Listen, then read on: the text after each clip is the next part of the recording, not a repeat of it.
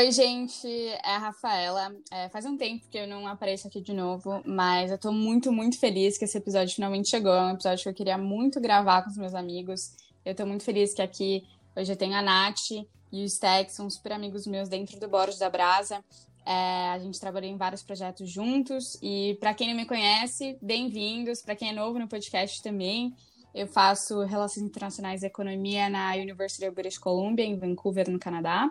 E também sou parte do board da Brasa, na América do Norte. É, e aí, vocês vão conhecer hoje a Nath e o Sté. Boa! Ah, eu estou muito animada de estar aqui hoje. É, meu nome é Natália, é, eu sou do Rio de Janeiro, eu sou carioca, eu estudo na Universidade de Tel Aviv. Eu ainda não declarei o meu major, ainda estou escolhendo aí qual seria o meu major, possível minor, e eu faço parte do time Brasa Next. Bom, pessoal, estou é, super animado para estar aqui também gravando meu primeiro podcast para o BrasaCast. É, eu sou o Stefano, mas também conhecido como Sté. Eu estudo na Emory University, terminei meu segundo ano lá e estou estudando Business. E agora estou tirando um Gap Year. E dentro da Brasa, eu sou gerente do Brasa Next. Vamos começar o nosso episódio, né? É, sobre cultura gringa no geral, então expectativas versus realidade, é muito para falar do nosso dia a dia, tipo, das coisas que a gente, enfim, encontra lá de novo e o que a gente estranha.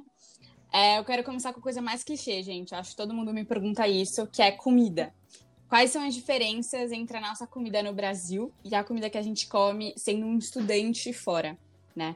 Porque precisa considerar que a gente não é cidadão normal, né? A gente não pode sair o tempo todo para comer fora, a gente não tem, às vezes, tempo para cozinhar, tipo, às vezes a gente é obrigado a estar tá num meal plan, comendo num refeitório. Então, Nath, se você quiser começar a falar sobre a sua experiência em, em Israel, você acho que é interessante. É, dando um pouquinho de contexto, né? É, não só estudo hoje em dia na Universidade de Tel Aviv, mas também fiz meu ensino médio na, é, em Israel, numa cidade que se chama Ramat Hasharon. E assim, cultura de Israel é completamente diferente de qualquer coisa, né? Eu acho que, um, acho não, tenho certeza que a cozinha israelense é muito influenciada pela árabe, né? A cultura árabe. Então eu comia muito falafel, é, comia muito hummus, comia sempre muito sanduíche, eu diria, em Israel. Também eles comem muito cuscuz, só que é um cuscuz diferente, com vegetal, então é bem interessante. É uma textura também diferente. Não sei dizer qual é a, qual é a diferença, mas é, pesquisando, jogando no Google, dá para ver pela foto. Foi uma experiência bem interessante. Israel é um país bem caro, então a gente comia os sanduíches ao invés de sair, às vezes. É, a gente improvisava também com a culinária local. Sim, e fora que, tipo, tem toda essa coisa nova de conhecer novas comidas, etc. Tipo, a gente meio que às vezes esquece que eles não, além das coisas novas, eles não têm muito da nossa cultura, tipo, que a gente tá acostumado. Tipo, eles não comem arroz e feijão todos os dias, gente.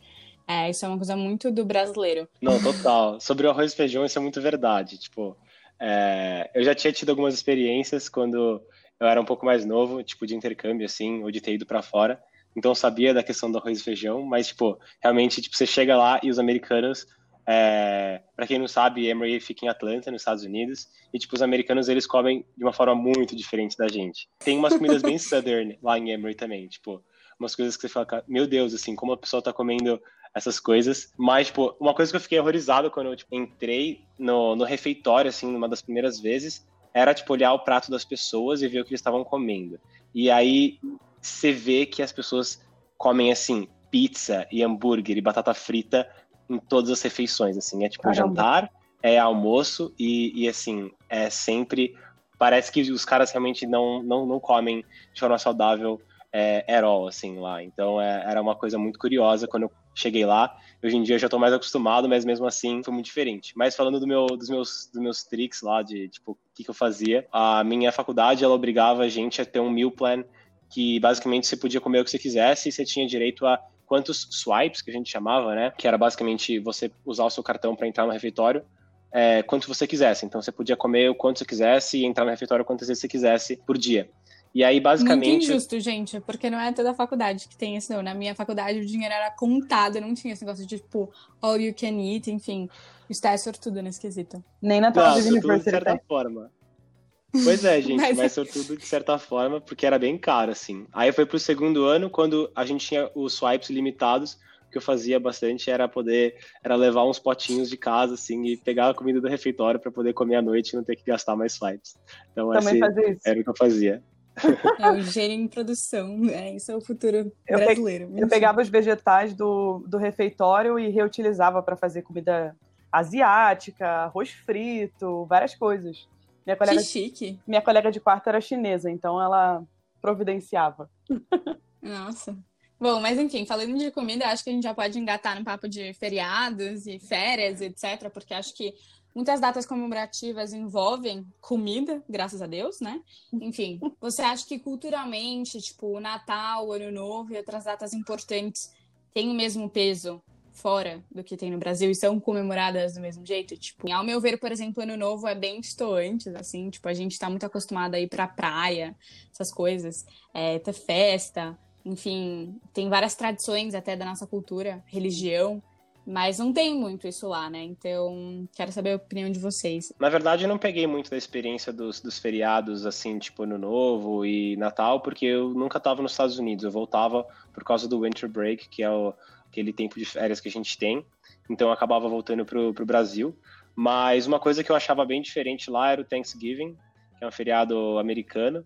E para mim acho que isso era uma coisa que realmente o pessoal levava muito a sério. Então para mim eu cheguei assim como brasileiro e não sabia direito o que, que era, eu só ouvia falar nos livros de inglês assim. E aí você chega lá e você vê que os pessoais, o pessoal valoriza tipo tanto quanto até mais que Natal. Então, hum. eu lembro que uma, um, dos, um dos Thanksgiving que teve lá, eu fiquei no campus, sendo que todo mundo, assim, tipo, praticamente todo, todo mundo do campus é, voltava para casa e ficava só os internacionais. E aí o que eles faziam era fechar os refeitórios e deixavam só, tipo, um lugarzinho bem minúsculo do refeitório para todo o campus, assim. Então todo mundo vinha de todos os lugares, assim, do campus que meio que ficaram sobrando, que não voltaram para casa comendo num lugar super pequeno, assim, com uma comida super limitada, porque apesar de, tipo, ter esse feriado, assim, eles não podiam deixar a gente sem comida nesse sentido. Sim. Mas era muito complicada essa situação aí, porque tava todo mundo em casa, comendo os pais, assim, comemorando, é, e a gente, tipo, no, no campus, mas a gente também se divertia bastante entre amigos, assim, né? Os brasileiros e o pessoal internacional sabia, dava para se divertir um pouco também. É, afinal de contas, é um dia livre, né, da faculdade, então você pode aproveitar. E, e logo depois, inclusive, Thanksgiving é na quinta-feira. E a sexta-feira depois do Thanksgiving, gente, é o Black Friday. Então, é tipo, é um feriado bem importante. É... Eu acho que, tipo, a minha impressão é meio parecida no Canadá mas eu não acho que religiosamente os canadenses respeitam assim tanto o Thanksgiving quanto os americanos. Eu vejo muita gente que volta para casa, que vai ver a família, mas não é tanto quanto os americanos, até porque o nosso Thanksgiving é no meio de outubro. É tipo numa data totalmente diferente. O Thanksgiving de vocês é no último final de semana de novembro, né? E é tipo um super feriado, tem, sei lá, uns cinco dias, assim, é, tipo o carnaval Exato. em São Paulo, sabe? mas, tipo, pra gente, tipo, um dia o Ru acabou. Hein? Outra coisa que é muito diferente entre os países é o clima, né? E acho que isso também, tipo, tem muito a ver com como a gente comemora os feriados, porque, enfim, Fim de ano, pra gente tá super calor, torando aqui, Rio de Janeiro, São Paulo, é Nordeste, e lá tá um frio, tipo, é a época mais fria no hemisfério, no hemisfério norte. Então, tipo, isso afeta, né, muito o Natal, afeta como você vê e comemora o Ano Novo, enfim. O que, que vocês acham que tem de, de diferença aí, de, de clima aí que mais afetou vocês? Assim, na verdade, é, Israel tem um clima bem similar ao Brasil eu diria Tel Aviv tem a cidade de Tel Aviv tem um clima similar ao, ao do Rio de Janeiro, seja no inverno, seja no, uh, no verão. Infelizmente é muito parecido com o Rio de Janeiro no verão. É muito quente, mas parece que o calor. O Peta veio dar um salve lá, parou, ficou assim. com certeza. E o engraçado é que assim eu tive essa percepção de calor. Nunca tinha parado para pensar nisso é, até eu ir para o Oriente Médio. No Brasil, você sente o calor, parece que é de cima para baixo. No Oriente Médio, parece que a terra esquenta e vai subindo o calor para suas pernas. Então, é muito quente. Eu lembro que o meu pé ficava queimado e, e assim, vamos dizer assim, ah, o, o colo ficava ok, porque é muito quente. De repente, tem alguma explicação aí para o pessoal de science, uma explicação muito melhor do que eu estou dando, mas a minha experiência em Israel era que é, eu tinha que passar mais protetor solar no meu pé do que no meu rosto. Mas, mas assim, de resto, de Israel, por exemplo, Jerusalém, é, é muito frio no, no inverno, mas não se compara aos Estados Unidos. É frio é, até acho que 2 graus, 4 graus. Assim, uhum. já é muito frio, venta muito, chove muito. É, tem uma montanha que é perto da Síria que neva, mas é só aquela partezinha. É, e no deserto é um absurdo. Assim, de dia você tá morrendo de calor e de noite você tá morrendo de frio. Eu lembro que, que eu fui é, é acampar, não, né? Mas eu fui dormir numa tenda de beduínos. E nisso, no, durante o dia eu tava com muito calor, muito calor, porque eu tava com blusa de manga para não me queimar muito. A gente andou um pouquinho no deserto. Aí depois de noite a gente voltou pra tenda. Tava muito frio. Eu botei calça térmica, botei legging, botei casaco, botei outra blusa térmica. Eu fiquei toda enrolada. Eu acho que eu parecia um, um burrito, assim, de tão enrolada. com tanta coisa. Eu lembro que todo mundo dormiu meio espremido, assim. Era uma tenda, tipo, mulheres e homens. Aí todo mundo meio espremido, porque tava muito frio. Muito, muito frio. Nossa, meu Deus. Minha mala que lute, né, nessas situações. Nossa, lá, no, lá em Atlanta, eu acho que talvez não é tão, tão diferente, assim, como em Tel Aviv. Mas acho que é, o que eu acho curioso de lá é que quando tá calor, quando tá no, no, verão deles, é realmente muito, muito quente. Então, tipo, você não consegue ficar fora, assim, por muito tempo.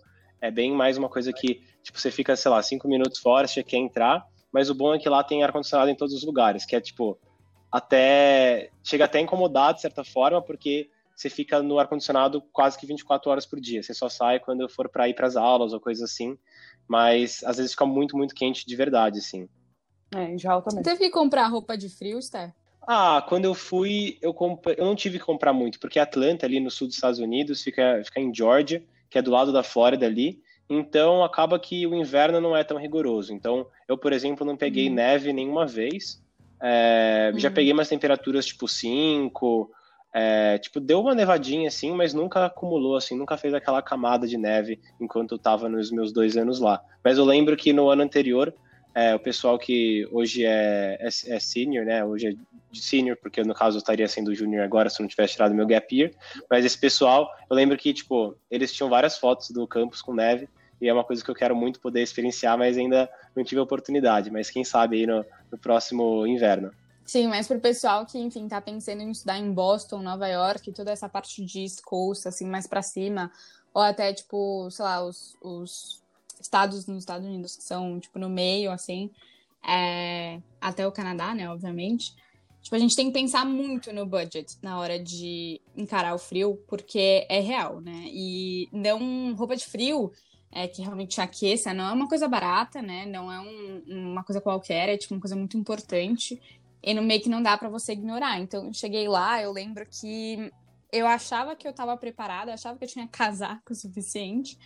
Mas eu não tinha, tipo, eu tive que tirar do meu dinheiro lá, tipo, de viver para comprar e os casacos assim são caros, né? Tipo, enfim, casaco acolchoado, casaco para enfrentar frios, tipo, de temperatura negativa, é uma coisa tipo mais complicada. E todo mundo me pergunta se, tipo, eu morro de frio morando em Vancouver. Vancouver é a segunda cidade mais quente no Canadá, se não me engano.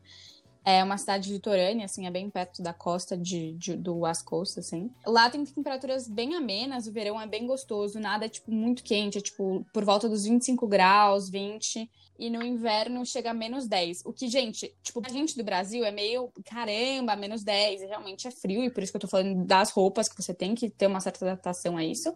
Mas, tipo, comparado ao resto do Canadá, não é nada. Tipo, enfim, é, inverno em outras partes do Canadá, tipo Toronto, gente, menos 30 é todo dia, entendeu? É, é, é, pesado. Enfim, não todo dia. É, exatamente. Sim, e, tipo, teve história de gente que já acabou a luz numa cidadezinha que eles estudavam no Canadá por causa do frio, gente. Tipo, parou de funcionar. Enfim, eu não vivo nessa situação e tem outras cidades que são bem, tipo, de boas no Canadá. Não é toda essa, oh meu Deus, mas é uma coisa, assim, a se considerar. Até porque para as pessoas que querem ir para Chicago, Boston, gente, lá é frio. Nossa, Bota total. É. Tem aquelas nevascas lá, Nova York também. Sim. Tive sorte que eu nunca peguei nenhuma, assim, lá em Atlanta é bem de boa, mas para quem vai pro, pro norte, assim, para essa parte também do, da East Coast, é, é preocupante às vezes, isso acontece, né? Mas agora eu acho que a gente deixou as melhores perguntas, os melhores assuntos para o final.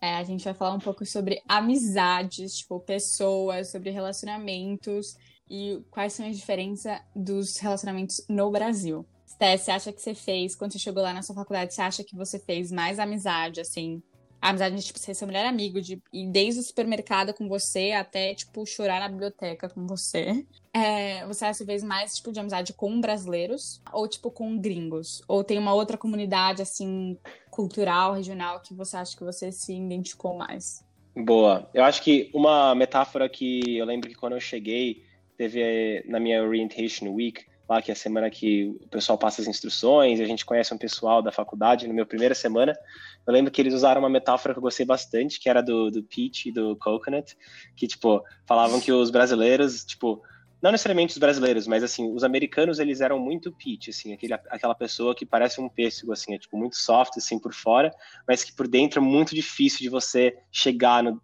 tipo, dentro, assim, da pessoa e conhecer realmente ela, sabe?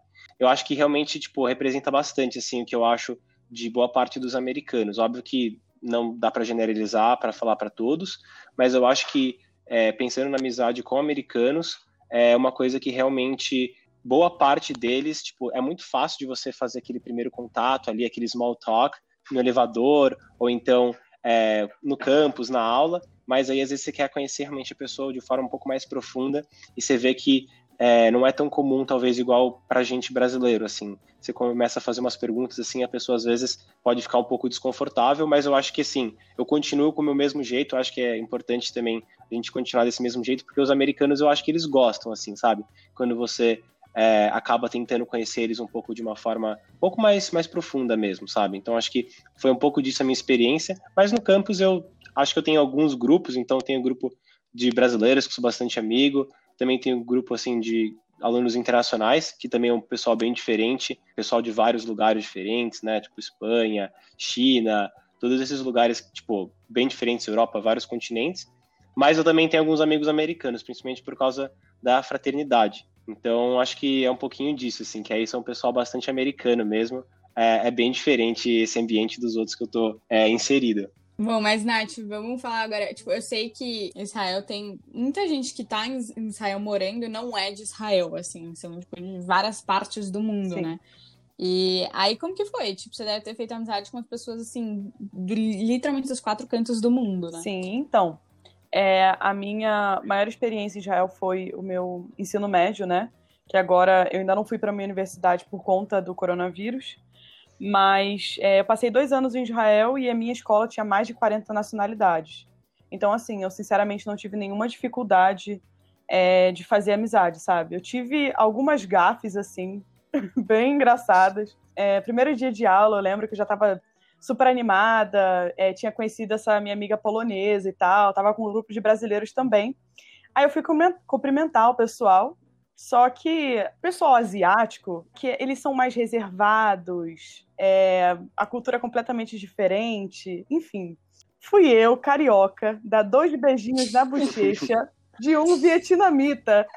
Nossa, já até Ele... imagina a reação. Não, é. não teve reação, gente. Ele ficou parado, estático. Ele nem falou nada, ele tipo só me olhou. Aí essa menina quer casar comigo. Exatamente. Aí durante, assim, umas três semanas, as primeiras três semanas de aula, ou um pouquinho mais, ele achava que eu realmente gostava dele e que aquilo ali era como se fosse uma forma de eu mostrar, tipo, a minha afeição por ele, sabe? De uma forma mais romântica. Que foi engraçado isso. Deus me free. Meu Deus. Mas, mas tirando essa experiência, foi bem tranquilo. O israelense é bem escandaloso como, é, eu diria, o brasileiro, fala alto, se expressa muito com as mãos também, com o corpo, é, são estressados no trânsito também, é, tem muita similaridade, eu diria, é, de sentimento também de família com é, famílias árabes, então é, eu não tive esse problema inicial como tem os americanos. Mas eu também tive experiência com americanos em Israel e eu vi que tem uma grande diferença cultural. Sim, eu acho os canadenses parecidos é, com os americanos até certo ponto, né?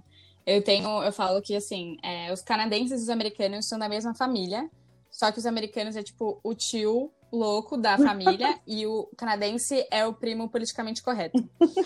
E porque assim, tipo, os canadenses eles são muito educados, eles são muito convidativos, assim, não convidativos de tipo, acolhedor, tipo acolhedores, mas eles assim, eles tratam muito bem, sabe? Eles eles estão é, tipo acostumados com vários tipos de cultura, por exemplo, em Vancouver 40% da população né, é imigrante, né, direto. Então, eles estão acostumados a essa, tipo, miscigenação, assim, sabe? E hum, acho que fez deles umas pessoas, tipo, mais abertas.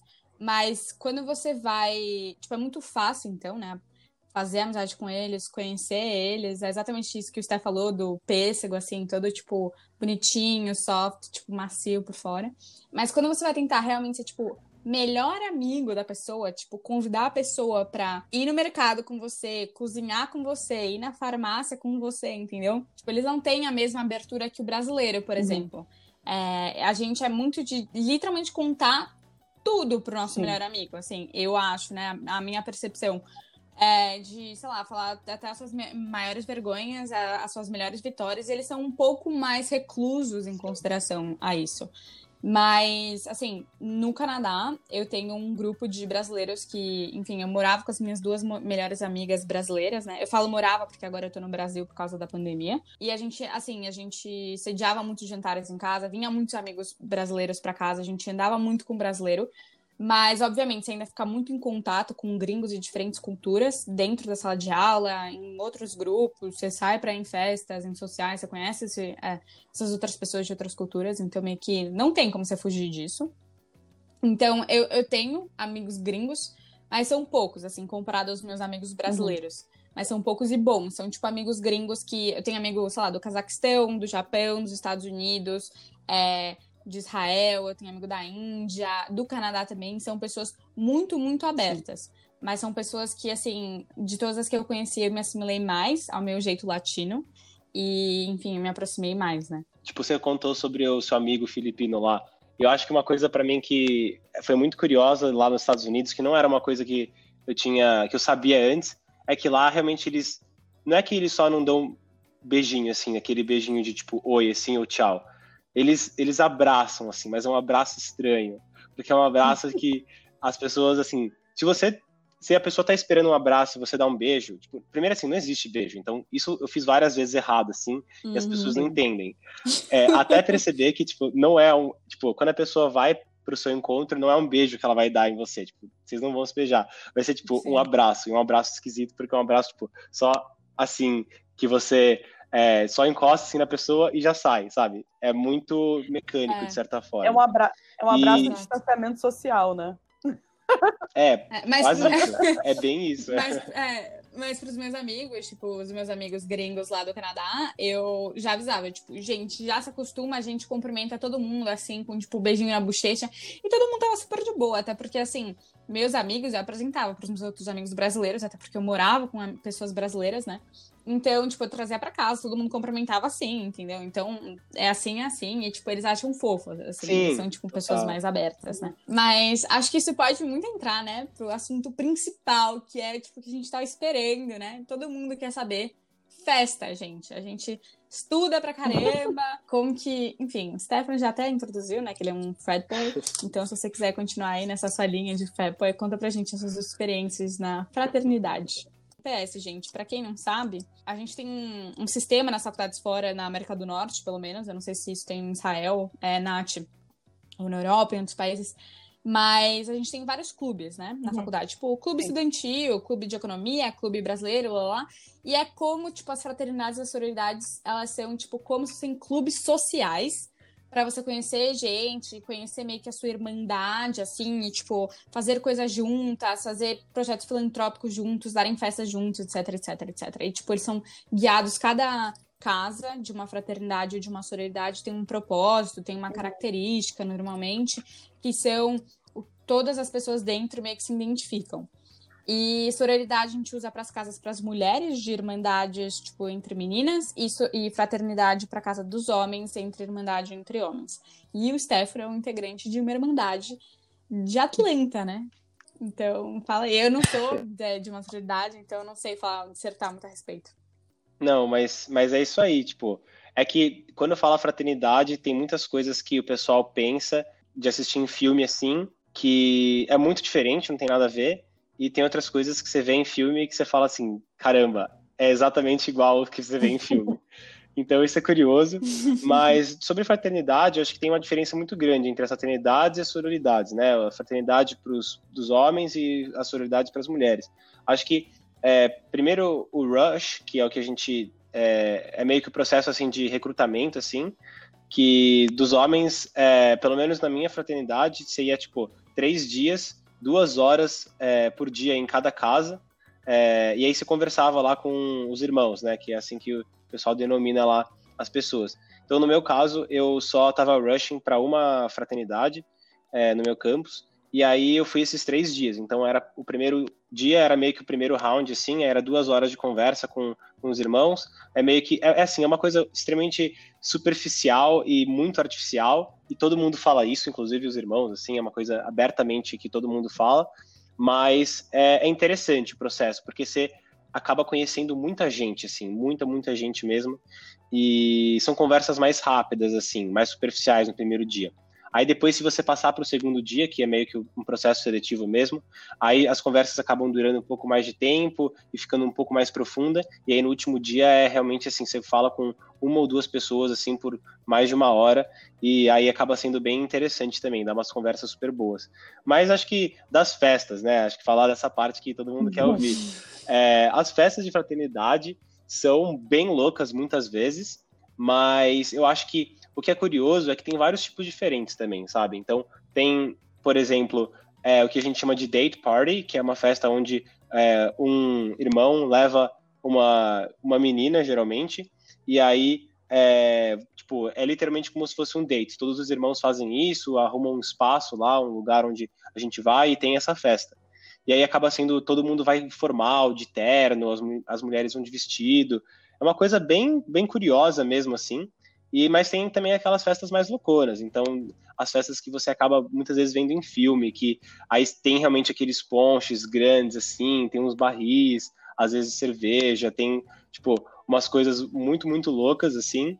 É, e fica muito sujo as coisas depois também. Isso é uma coisa que Sim. meio que Ave dá para perceber, que fica muito, muito sujo depois das coisas. Mas as festas são bem divertidas, assim. Só que é muito diferente também do, do que a gente experiencia no Brasil eu já tenho, tipo, uma percepção diferente, assim, das é, fair parties, né, que a gente chama as festas comuns, assim, que eles dão nas casas deles, da Irmandade. Eu, tipo, gente, juro, eu fui em uma fair party, e normalmente assim, no geral. Tipo, a minha amiga, ela usa, tipo, óculos, né? E aí ela entrou na festa, dentro da casa, e tá tão... Não sei nem explicar, tava tão um calor humano tão grande que o óculos dela embaçou. Porque, tipo assim, porque assim, no Canadá, você ou tá dentro da casa que é quente relativamente, ou você tá no quintal, que você não aguenta cinco minutos que tá frio, você quer voltar, porque a festa é de noite, né? Tipo, de madrugada. Então, é, você fica meio que tendo que entrar e sair toda hora. Só que você entra e tá, tipo, todo mundo lá dentro. Tá um calor é, humano enorme. E as músicas também, tipo, é totalmente diferente, né? O ambiente, eu acho, de uma festa brasileira. Tipo, as músicas são diferentes.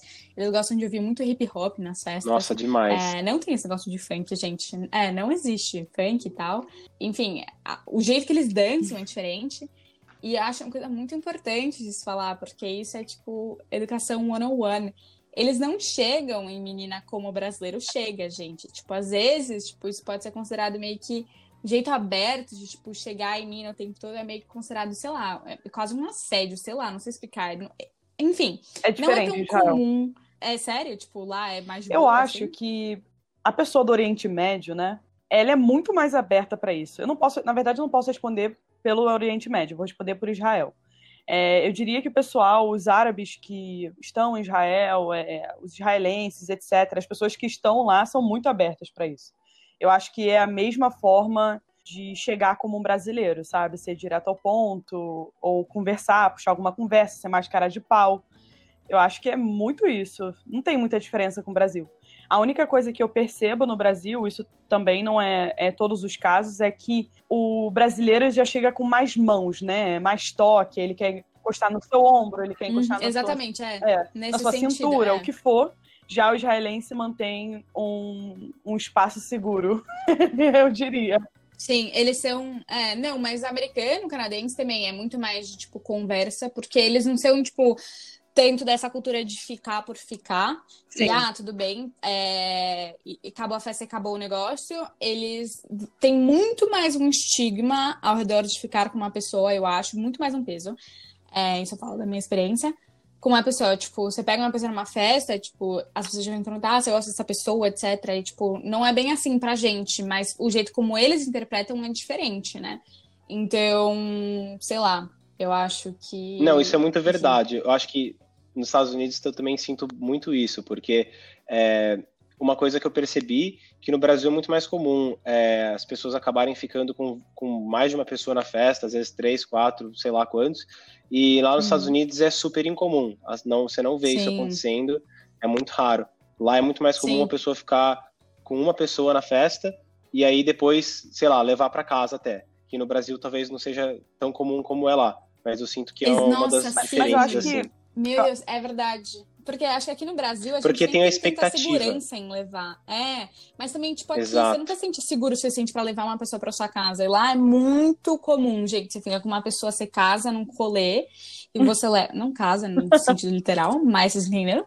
E aí você leva para casa depois. Tipo, acontece muito. Mas eu acho que, inclusive, é porque tem. As pessoas ficam um pouco com as a, a, quantidade de pessoas que você fica numa festa é pouco, porque de certa forma existe essa expectativa de que se você está ficando com uma pessoa, altas chances de acabar indo até mais e acontecendo até algo a mais, sabe? Então acho que é por isso que é, também tem essa questão com os números, de tipo as pessoas serem bem seletas de certa forma com quem você fica numa festa. Uau. É bem diferente de Israel, Sim. gente. Eu acho que o Israel é um pouquinho um Brasil, eu diria. Eu acho que também é muito do grupo que você anda, sinceramente. Provavelmente o grupo que eu andava era diferente, de você realmente não ter essa cultura de, por exemplo, você fica com uma pessoa numa festa, você, tá, você tem uma certa expectativa de, como estavam falando, levar para casa. Não tem isso. Pelo menos assim. O meu grupo era bem tranquilo, era muito tipo curtir festa, era muito Brasil. Acho que o brasileiro ele também não sai de casa com a expectativa, uhum. ah, vou ficar com alguém. Eu acho que também tem muito isso, de você curtir a festa, curtir o momento com seus amigos e, enfim, Acho que tem dos dois tipos em Israel. Sim, mas eu acho, tipo, a chance de acontecer alguma coisa numa festa, mesmo que você não espere, no Brasil, é maior, entendeu? E a gente nem precisa ter expectativa, porque você já sabe que se você quiser, tipo, você vai uhum. ter a uhum. oportunidade. E acho que, tipo, cria tanto um estigma lá fora que não é assim, ao redor de, tipo, ficar com uma pessoa, que eles acabam, tipo, nem ficando, né, tanto. E eles apelam muito pra, tipo, online dating, tipo, Tinder, tipo, eles usam muito esses aplicativos lá, pelo menos ao, ao, meu ver, muito mais do que os meus amigos da minha idade usam aqui no Brasil. E eles realmente saem, não é tipo só na zoeira que eles levam Sim. esse aplicativo. Eles realmente saem, vão em dates, conhecem pessoas. Tipo, eu tenho uma amiga minha que começou a namorar, tipo, com um cara que ela conheceu no Tinder e tá há muito tempo junto, assim. Enfim, eu acho que é totalmente uma social scene diferente, assim, Sim, sei lá. completamente. Lá em Israel também usam bastante o Tinder. É uma ferramenta muito poderosa para os dates lá, os famosos dates. Porque acaba que é, tem muita gente internacional como eu que acaba sendo excluída da cultura. É, que assim, mesmo que você se insira na cultura israelense, você não se insere 100% porque você não fala hebraico, é, enfim, você não nasceu naquele lugar, então é realmente difícil de você é, conseguir se aproximar tanto. E eu diria que muitos desses aplicativos online uhum. conectam as pessoas que falam inglês ou falam outras línguas que não necessariamente cons conseguiriam se conectar num bar, numa festa, algo assim. Sim. Bom, acho que, Steph, se você tiver mais algum complemento, mas acho que terminar com esse assunto de festas que muita gente pergunta, tipo, principalmente amigos meus e pessoas que vão morar fora, querem muito morar fora. É muito tá no nosso imaginário, tá tipo naquele mundo perfeito que você imagina, independente, né? Porque vai ser a primeira vez que você vai morar, talvez, né, a primeira vez que você vai morar sozinho. Eu acho que é um bom assunto pra gente encerrar o nosso episódio. Gente, eu quero agradecer mais uma vez por vocês virem, toparem aqui, tipo, conversar sobre isso, sobre cultura gringa no geral. Nath e Stessa estão muito bem-vindos para próximos episódios. E eu espero que todo mundo que esteja ouvindo a gente gostou e que tenha acompanhado a gente até o final. Se você acompanhou, parabéns, você pegou o melhor da conversa. Mentira, mas todas as coisas foram boas também. E é isso aí, espero vocês em próximos episódios. É, valeu, gente. Acho que foi super divertido gravar o episódio. E tô animado aí, quem sabe a gente não grava mais um mais pra frente aí. Nossa, foi muito legal. Meu primeiro podcast. Me senti muito importante aqui gravando esse podcast. Espero que é, espero ter outras oportunidades para dividir um pouquinho da cultura israelense. Foi uma experiência muito gostosa e não vejo a hora do, de passar os próximos três anos em Israel. Mas é isso. Muito obrigada por me escutar, escutar o pessoal, nossa experiência. E sigam as redes sociais da, da Brasa. Importante. Eu espero que a nossa experiência tenha ajudado vocês a meio que terem um tato maior de como quer morar fora, que é realmente um desafio e que tem incentivado vocês ainda mais a continuarem nesse processo e nessa caminhada aí de estudar longe do Brasil por um tempo. É isso aí, gente.